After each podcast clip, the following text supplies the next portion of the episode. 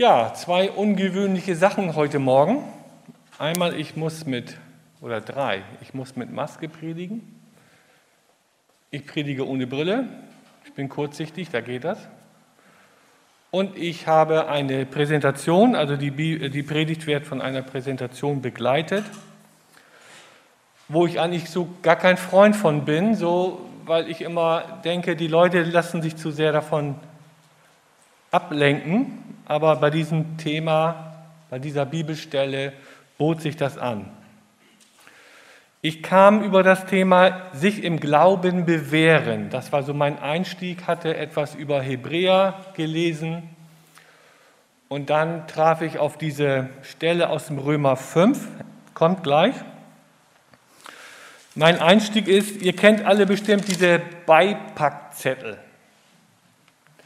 Das ist der längste, den ich in unserem Haus gefunden hatte.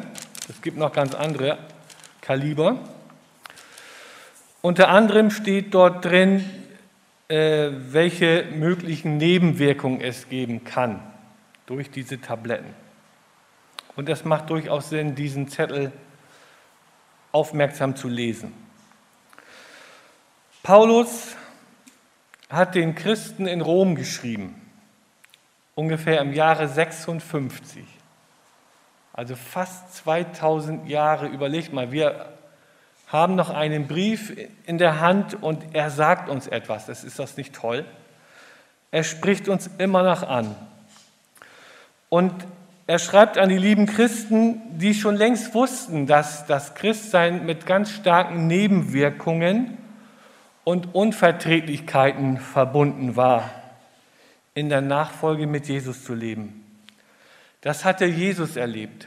Das hatten die Apostel erlebt. Das hatten die Christen in Jerusalem erlebt und überall dort, wo christliche Gemeinden entstanden, dort, wo Christen ihren Glauben gelebt haben, haben sie das erlebt. Aber Paulus geht, will uns ein Stück weiter schubsen. Schaut nicht auf die Leiden. Die Leiden wollen euch alle Energie rauben, wie ein schwarzes Loch aufsaugen. Lasst euch nicht von den Bedrängnissen vereinnahmen, sondern befreit euch innerlich davon und geht einen Schritt weiter. Im Jahr 60 kommt Paulus als Gefangener nach Rom. Im Jahre 64 brennt Rom und die Christenverfolgung beginnt. Die Christen flohen aber sie nahmen etwas mit, und zwar die Botschaft von Jesus. Sie lebten ihren Glauben woanders weiter und gründeten neue Gemeinden. Und Menschen kamen zum Glauben. Und das ist mir so aufgefallen in diesem Bibeltext. Es gibt zwei Geheimnisse im Christentum. Und ein Geheimnis ist, dass da, wo Leiden geschieht, da, wo Menschen treu bleiben, da wächst das Reich Gottes. Jetzt kommt der Bibeltext und ich drücke auf die Taste. Genau. Mich könnte auch nicht. Na gut. Gut. Ich hoffe, ihr könnt es lesen. Nunmehr gerecht gesprochen aus Glauben haben wir Frieden mit Gott durch unseren Herrn Jesus Christus, durch den wir auch Zugang haben im Glauben zu der Gnade, in der wir stehen und rühmen uns der Hoffnung der Herrlichkeit Gottes. Aber nicht allein das, sondern wir rühmen uns auch der Bedrängnisse. In manchen äh, Bibeln steht Leid. Wir rühmen uns auch der Bedrängnisse, wissend, dass Bedrängnis Standhaftigkeit bewirkt. Entschuldigung. Die Standhaftigkeit aber Bewährung die Bewährung aber Hoffnung. Die Hoffnung aber lässt nicht zu Schanden werden, denn die Liebe Gottes ist ausgegossen in, unsere, in unseren Herzen durch den Heiligen Geist, der uns gegeben ist. Das ist der Bibeltext. Und ich denke mal, ihr kennt ihn auch. Den habe ich dann versucht, etwas grafisch darzustellen, weil er mir geholfen hat. Es geht in der Bibel, ich habe sie extra mitgebracht, um Frieden mit Gott. Das Kreuz ist keine Einbildung und auch kein Gefühl. Jesus ist der Weg, die Tür zum Frieden. Und die Bibel sagt, es gibt keine Abkürzung an Jesus vorbei. Auch wenn jemand meint, ich versuche ja gut zu sein, ich habe nichts gegen Gott, nichts gegen Kirche, nichts gegen Glauben, nichts gegen Christen. Wer das Friedensangebot Gottes, und das ist Jesus Christus, wer das nicht annimmt, der lebt laut der Bibel nicht im Frieden mit Gott. Der kann sich noch so toll fühlen und tolle Gefühle haben und sagt, ich brauche das nicht. Ich bin ein guter Mensch. Die Bibel sagt, nein, du hast keinen Frieden mit Gott. Nur durch Jesus. Nur durch das Annehmen der Friedensbotschaft hast du Frieden mit Gott. Und wir Christen wissen, das sind so zwei Füße unten vor dem Kreuz, wir wissen, wir stehen auf dem Boden der unverdienten Gnade. Unser Tun und Lassen kann nur eine dankbare Reaktion sein aus Liebe und nie eine Leistung. Und darum, diese beiden Dinge, die haken wir jetzt einfach mal ab. Ich setze das voraus, dass ihr das wisst, dass ihr auch das Friedensangebot Gottes angenommen habt und ihr wisst, dass ihr euch den Himmel nicht verdienen könnt. Und dann kommt das Wort Bedrängnisse.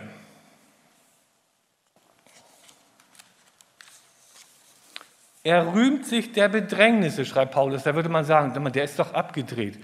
Wie kann man sich Not, Leiden, Bedrängnisse, wie kann man sich darüber rühmen oder auch stolz sein? Bedrängnisse sind störend, sie sind unangenehm und sie sind gefährlich. Und es ist grundsätzlich normal und sinnvoll, Bedrängnisse aus dem Weg zu räumen. Hindernisse, Widerstände. Das ist unser Alltagsgeschäft, damit leben wir. Es läuft nicht alles rund und Hindernisse sind dafür da, dass man sie in der Regel wegschafft. Das ist nichts Verbotenes. Es geht Paulus aber um das Leiden, Sorgen und Schwierigkeiten, die unmittelbar und mittelbar mit der Jesus-Nachfolge zusammenhängen und nicht das normale Alltagsgeschäft. Bedrängnisse in der Nachfolge haben das Potenzial, den Glauben zu stärken. Bedrängnisse in der Nachfolge gilt es nicht, um jeden Preis aus dem Weg zu gehen. Und dazu gehören auch Zweifel im Glauben und Leiterfahrung im persönlichen Umfeld. Ein richtiger Umgang führt laut Paulus nicht zum Verlust des Glaubens, sondern zur Stärkung. Und das findet er so toll, dafür rühmt er Gott, dass Gott eigentlich das, was schlimm ist, was Leiden, was Probleme eigentlich macht, was zerstören will, dass das den Glauben stärkt. Und Paulus ist überhaupt nicht pessimistisch oder er ist auch nicht weltentrückt, denn er hat das erlebt. Der hat ganz viel Leiden selber erleben müssen und er rühmt diesen aufgezeigten Weg als Gottes Plan.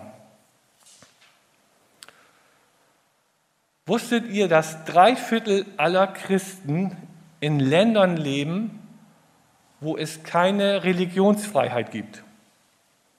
Sie können ihren Glauben nicht frei leben. Drei Viertel aller Christen. Mit dieser Verfolgung haben wir Christen im Westen keine Probleme. Gott sei Dank. Aber es gibt eine andere Art von Bedrängnis, mit denen wir Christen im Westen konfrontiert werden. Und das ist die Verführung. Das ist noch, sind doch die Pfeile, das Bedrängnisse unseren Glauben angreifen. Wir brauchen heute nicht über Verfolgung zu sprechen, weil wir sind davon nicht betroffen. Das ist ein Thema für sich. Da kann man ganz viel drüber sagen. Aber heute geht es um das Thema Verführung. Wir sind als Christen stehen unter der Gefahr, verführt zu werden. Und an manchen Stellen sind wir, glaube ich, schon verführt und merken es vielleicht gar nicht so. Es gibt nicht mal einen konkreten Gegner.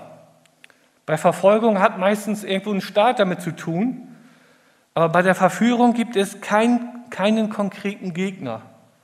Man könnte auch sagen, das ist der Zeitgeist, die Gesellschaft. Es ist ein langsamer, schleichender Prozess.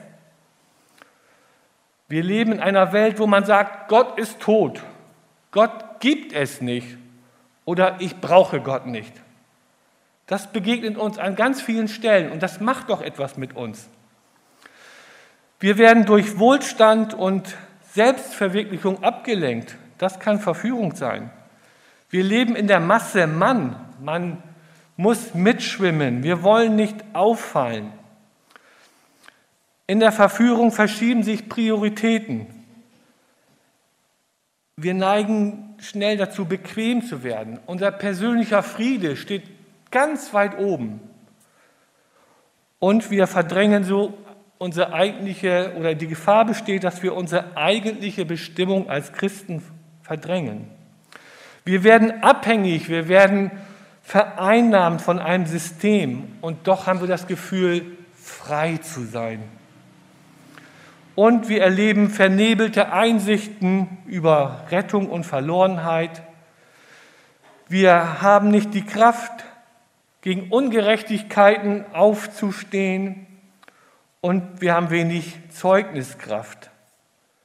Ja, ein bisschen wie ruhig gestellt, abseits gestellt, kalt gestellt. Ein solches Umfeld der Verführung bohrt sich auch tief in uns Christen, in unseren Einstellungen und Ansprüchen im Glauben ein.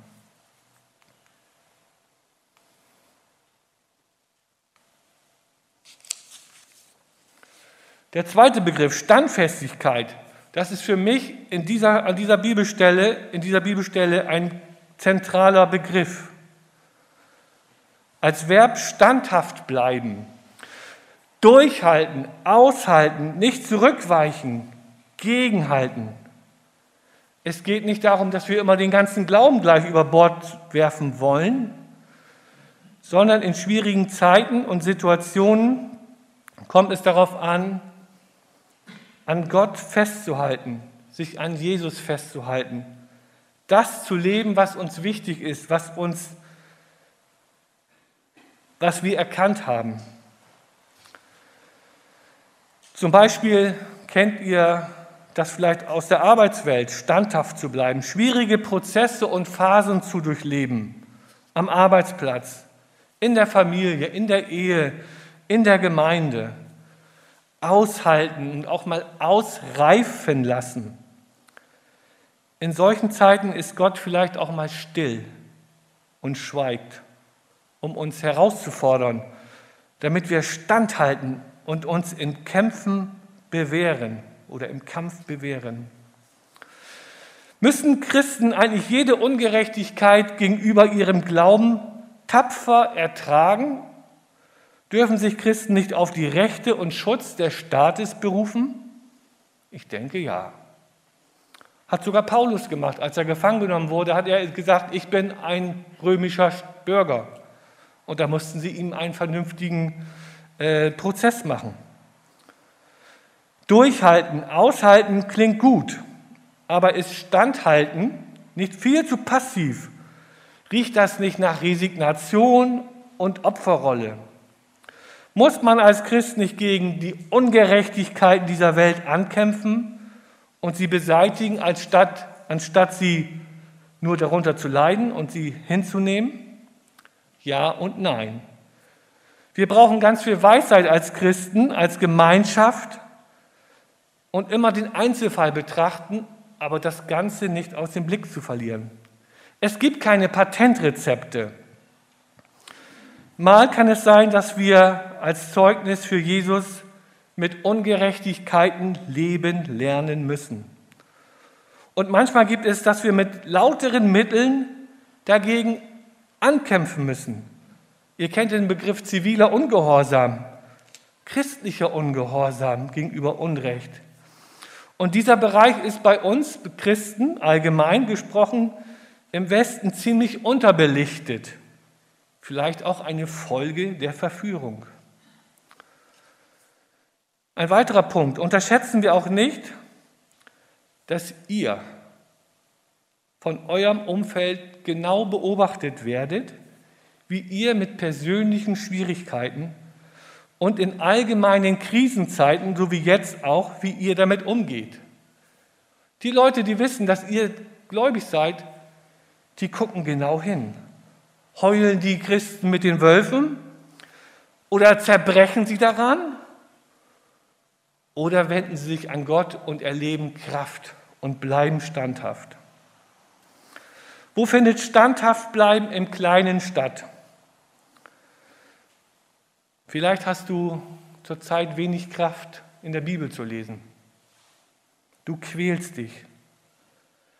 Du kannst dich nicht aufraffen zum Beten. Vielleicht quälst du dich hier zum Gottesdienst und sagst, das ist einfach alles blöd. Und viele haben vielleicht mit den Füßen abgestimmt und kommen schon gar nicht mehr. Und vielleicht hängen sie viel mehr durch als nur Vorsicht und Angst vor Corona. Standhaft bleiben, vielleicht hast du Menschen, die du ganz treu begleitest und hilfst. Standhaft bleiben, immer wieder zu vergeben und zu versöhnen in deinem Umfeld. Und vielleicht hast du auch die Möglichkeit oder die Aufgabe, Menschen in deinem Umfeld immer wieder Mut zuzusprechen. Das ist standhaft bleiben in kleinen Sachen, wo man keinen Erfolg sieht, dran zu bleiben. Jesus ist im standhaft sein wollen mit Frieden und Kraft erlebbar. Das ist toll. Und oft haben auch die Psalmbeter das zeugnishaft zum Ausdruck gebracht, Mitten in der Not ist Ruhe im Sturm. Unvorstellbar, menschlich nicht nachvollziehbar. Und das rühmt Paulus. Und hier liegt das Geheimnis Gottes und der Christen. Dann kommt das Wort Bewährung.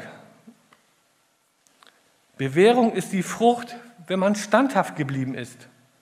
Ihr kennt das, vielleicht gibt es Punkte, wo ihr sagt, gut, dass ich damals da durchgehalten habe, dass ich die Zähne zusammengebissen habe in meiner Ausbildung oder dass ich nicht hingeschmissen habe mit dem Führerschein. Es sah alles so schlecht aus. Ich habe durchgehalten. Ich bin so stolz darauf, was Raphael sagte mit seiner Wanderung, dass er das geschafft hat, dass er das erlebt hat. Und Bewährung ist ein tolles Gefühl, wenn man sagt, ah, ich habe das geschafft. Ich weiß nicht wie, aber ich habe das geschafft. Gott sei Dank. Und ich denke mal, wer sich bewährt, der kommt, bekommt noch einen persönlichen Schliff. Er kriegt eine Ausprägung. Er reift an seiner Persönlichkeit. Er bekommt Kompetenz. Und das wiederum macht anderen Menschen Mut. Und das ist was Tolles, sich zu bewähren. Erst in Schwierigkeiten bewährt sich Glaube und Hoffnung. Und das ist das Tolle am Christentum, am Christsein. Das ist eine Religion, der geht es komischerweise, ganz platt gesagt, erst richtig gut, wenn Schwierigkeiten, wenn Probleme da sind. Dann bewegt sich was, dann lebt da was, dann wächst etwas auf. Oft beginnt der Glaube erst in schwierigen Zeiten auch für andere zu leuchten. Habe ich schon mal vor Jahren gesagt, wenn es dunkler wird in der Welt, dann müsste es in der Gemeinde heller werden. Wir brauchen, heraus, wir brauchen uns die Herausforderungen nicht selber suchen, sie ergeben sich. Aber wir sollen auch nicht davor weglaufen. Wenn wir nicht standhalten, kann ja auch sein, dass man sagt, ich habe das so oft versucht, wenn wir nicht standhalten, dann dürfen wir wieder aufstehen. Wir haben einen gnädigen Gott, der uns immer wieder neuen Mut gibt, immer wieder neue Anläufe zu nehmen. Wie ein Vater sein Kind, was gefallen ist, wir dürfen wieder aufstehen an der Hand Gottes.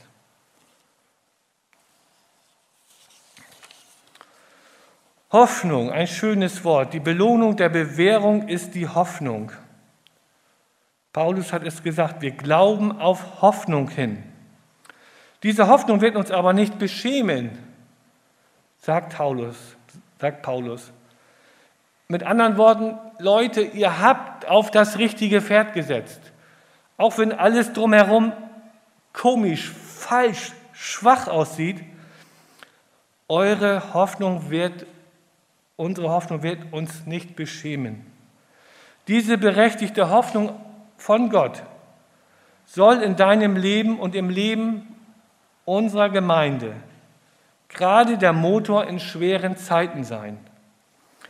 Diese Hoffnung gibt Mut zum Handeln und Durchhalten, auch wenn es scheinbar noch so mühsam und aussichtslos erscheint. Vertrauen wir Gott, dass er auch im Verborgenen an Menschen handelt und in der Welt trotz vielfältiger Probleme und, und Leiden sein Reich baut. Die Liebe ist ausgegossen in unseren Herzen durch den Heiligen Geist, schreibt Paulus. Wohlgeruch und Herzenswärme, gerade dann, wenn es in der Nachfolge schwierig ist. Das können wir nicht selber erzeugen, das will Gott uns schenken. Daran dürfen wir uns immer wieder erinnern lassen und uns damit erfüllen lassen. Die Liebe Gottes ist ausgegossen in eure Herzen. Und das ist das Geheimnis auch der Christen. Das, was andere nicht verstehen, wenn so viel Leid da ist, so viele Nachteile, dass Menschen an diesem Bekenntnis festhalten. Egal, ob man in einer Umgebung der Verfolgung oder in einer Umgebung der Verführung lebt.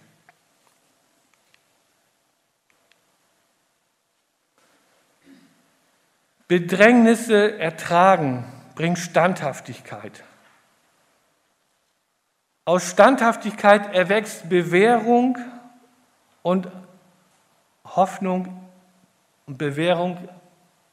Aus Bewährung wird Hoffnung, erntet man Hoffnung. Und das ist nochmal der komplette Bibeltext, wenn man so will, etwas grafisch und äh, lethantisch dargestellt, aber ist egal, ich denke, es wird deutlich.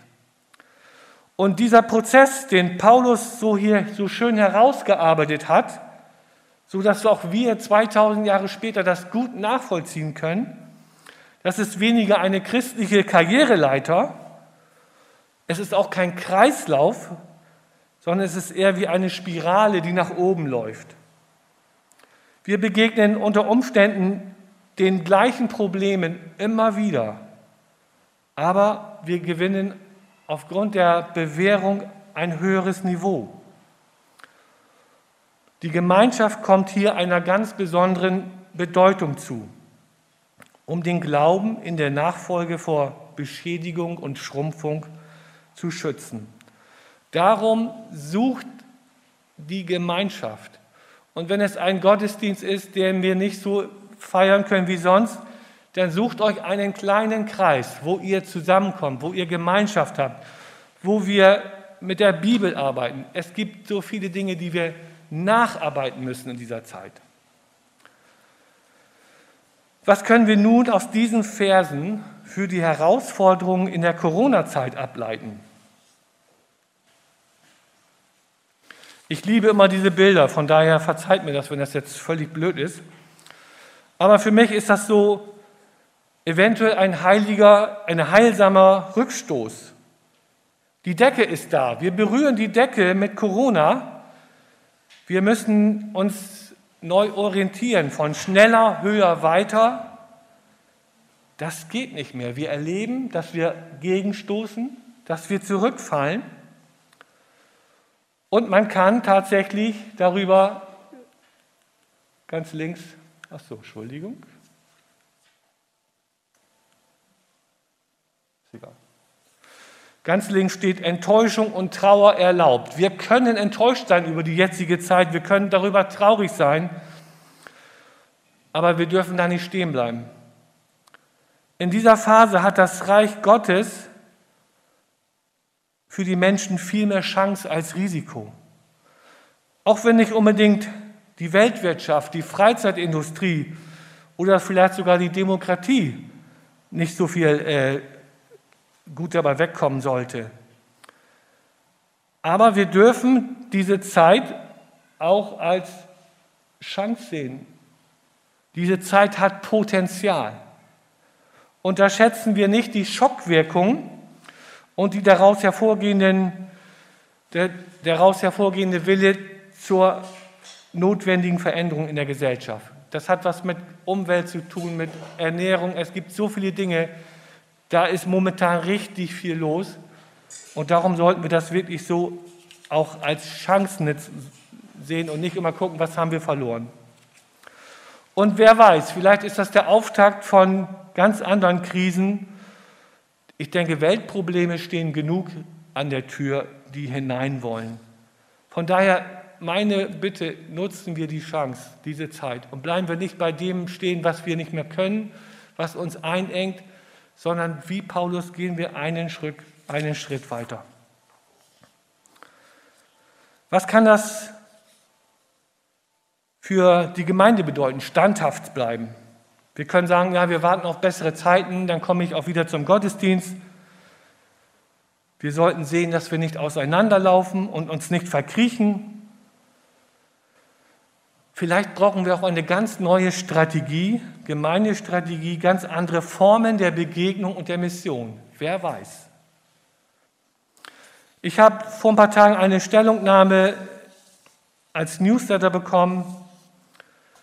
Da haben sich einige Verbände und Freikirchen zusammengetan und sie haben geschrieben, sie ermutigen Mitchristen, wir sollen auf Aktionismus verzichten, wir sind aufgerufen auf, zu mehr Gelassenheit, Tiefgang, Besinnung und Ausrichtung auf Jesus Christus. Gesundes geistliches Leben in den Gemeinden lasse sich nicht durch eine Pandemie ersticken. Wir weisen Verschwörungstheorien und unsolidarische Verhaltensweisen ausdrücklich zurück. Vielmehr fordern wir Christen heraus, durch ihr Reden und Verhalten versöhnend in unsere Gesellschaft hineinzuwirken.